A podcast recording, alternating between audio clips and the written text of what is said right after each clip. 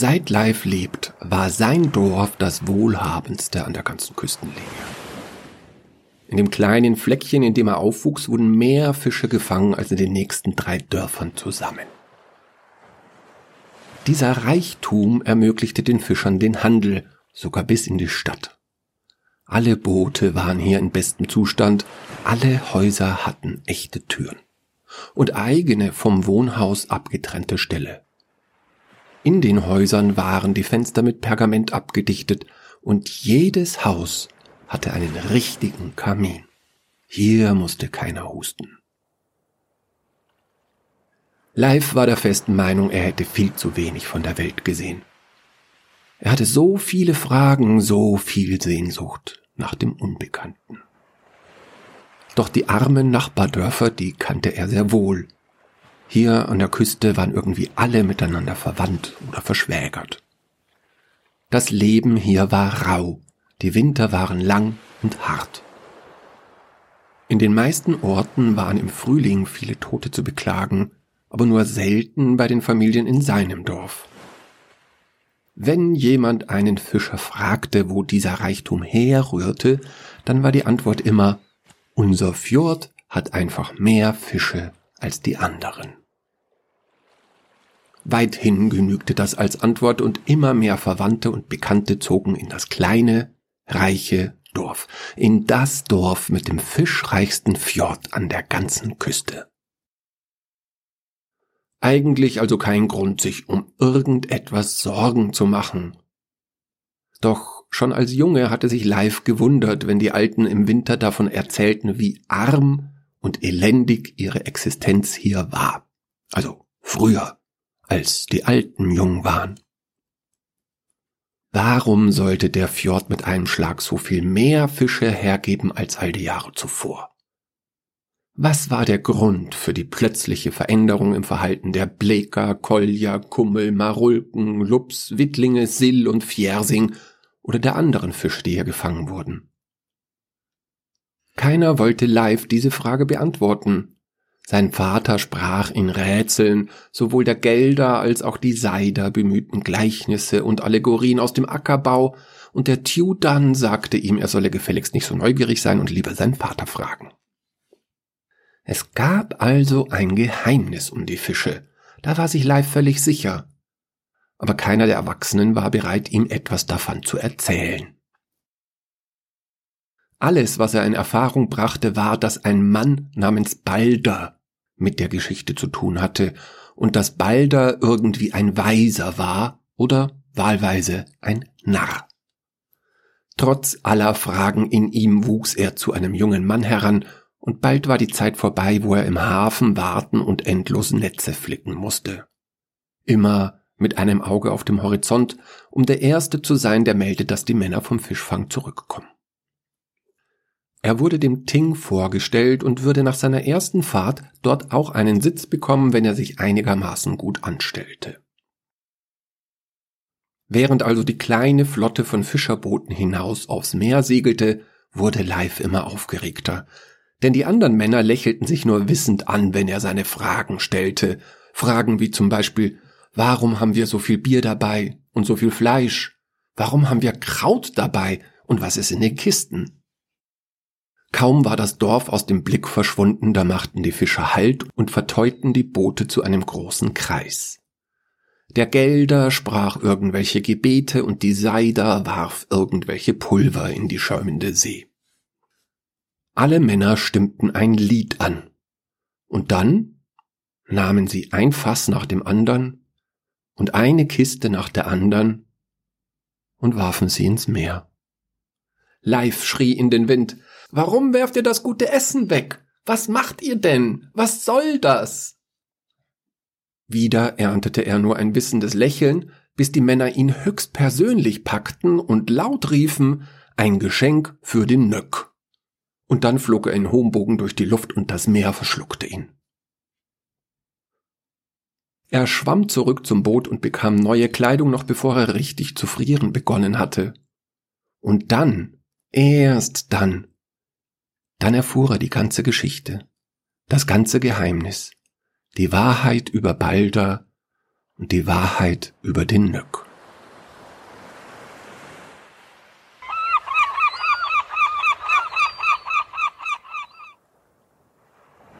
Nachdem die Götter Midgards den Menschen überlassen hatten, begannen diese hier an der Küste zu siedeln. Und schon immer waren die Menschen an der Küste Fischer. Und schon immer sah man im Meer die Wassermenschen schwimmen.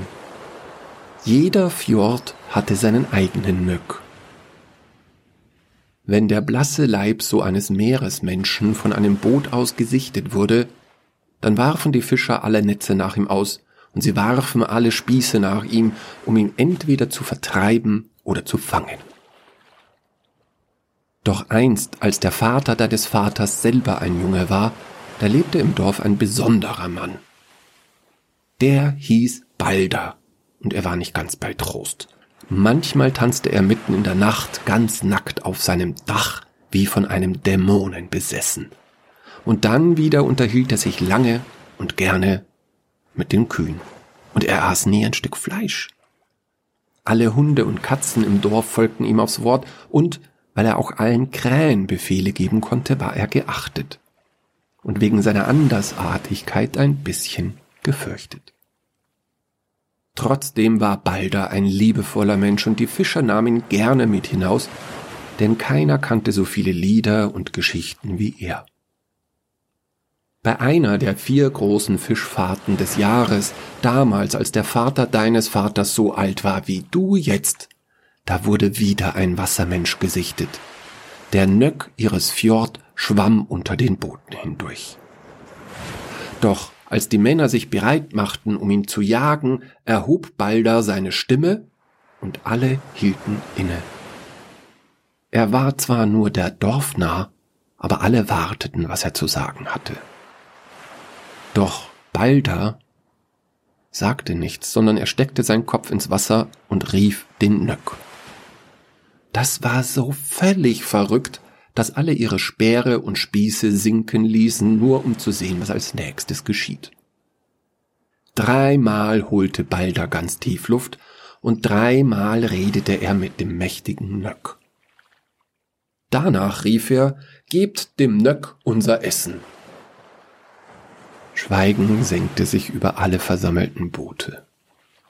Das Essen im Dorf war knapp, und die Rationen waren nur dazu da, die Männer während der Fahrt am Leben zu erhalten. Aber Balder rief noch einmal, Gebt dem Nöck unser Essen! Und das rief er mit so viel Nachdruck, dass der Tjurdan als erster seine Ration ins Wasser warf, und bald folgten alle Männer dem Beispiel. Balder sprang ins Wasser und als er wieder auftauchte, brachte er den größten Lachs, der je gesehen worden war, mit an Bord. Noch nie hatten die Männer so viele Fische gefangen wie in diesem Jahr. Der Nöck trieb ihnen die größten Schwärme der Nordsee bequem in ihren Fjord vor ihre Haustüre. Und die Bewohner des Dorfes brachten ihm alle zwölf Monde dafür all jene Speisen zu essen und zu trinken, die es im Reich des Nöck nicht gab. Trockenfleisch und Bier hauptsächlich, aber der eine oder andere hat auch schon Brot oder Kuchen in die Fluten geworfen, die dann auch ganz schnell in der Tiefe verschwanden. Das war also das große Geheimnis. Der Reichtum des Dorfes beruhte auf ihrem Bündnis mit dem Nöck weil ein Mann verrückt genug gewesen war, etwas völlig Neues zu probieren. Weil man den Dorfnahen wie einen respektierbaren Fischer behandelte und nicht wie ein Stück Vieh, so wie in den anderen Dörfern. Die gute Seele des Dorfes hatte sich einen Weg gebahnt, und ihr Reichtum war der Dank. Nach dieser Fahrt fühlte sich Leif tatsächlich wie ein Erwachsener, wie ein Mann unter Männern, denn nun musste auch er die Wahrheit doch für Live war diese Wahrheit noch lange nicht genug. In Wirklichkeit drängten sich ihm sogar nun noch viel mehr Fragen auf. Sein Vater meinte, wahrscheinlich kommt der Nöck daher, wo die anderen Wassermenschen auch herkommen, er fragt nicht so dumm.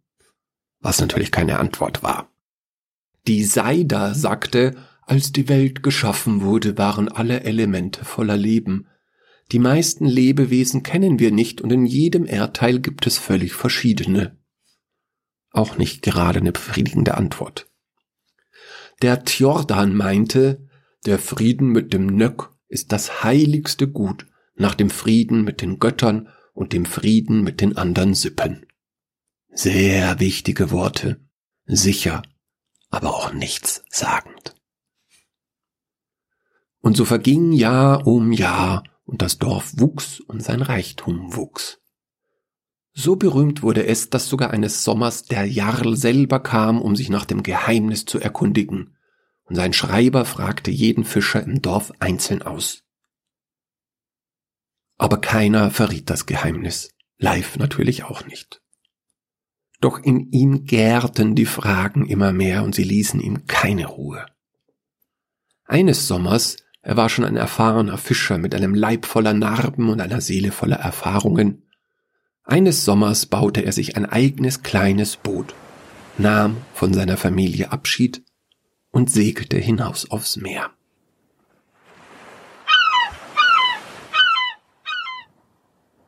Ganz alleine. Ins Ungewisse. Um endlich, endlich nach Antworten zu fischen. Und so trieb er im Fjord weit weg vom Dorf und blickte tagelang ins Wasser, um den Nöck zu finden. Woche um Woche starrte er angestrengt in die Wellen, bis er selber wie das Wasser wurde, aufgewühlt außen und ewig ruhig innen. Bis er tatsächlich nach vielen Wochen den Nöck sah. Ganz blass trieb er ohne Anstrengung tief unten durch den Fjord, erkennbar nur an seinen langen, grünen Haaren. Aufgeregt riss sich Leif alle Kleider vom Leib, schnappte sich den großen Stein, an dem er zum Tauchen ein Seil gebunden hatte, holte einmal tief Luft und sprang in den Fjord.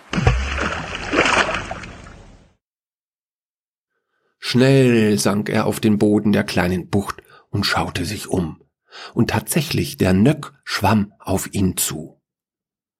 Aber der weiße Leib, der so kompakt aussah von seinem Boot aus, war in Wirklichkeit lang und dürr.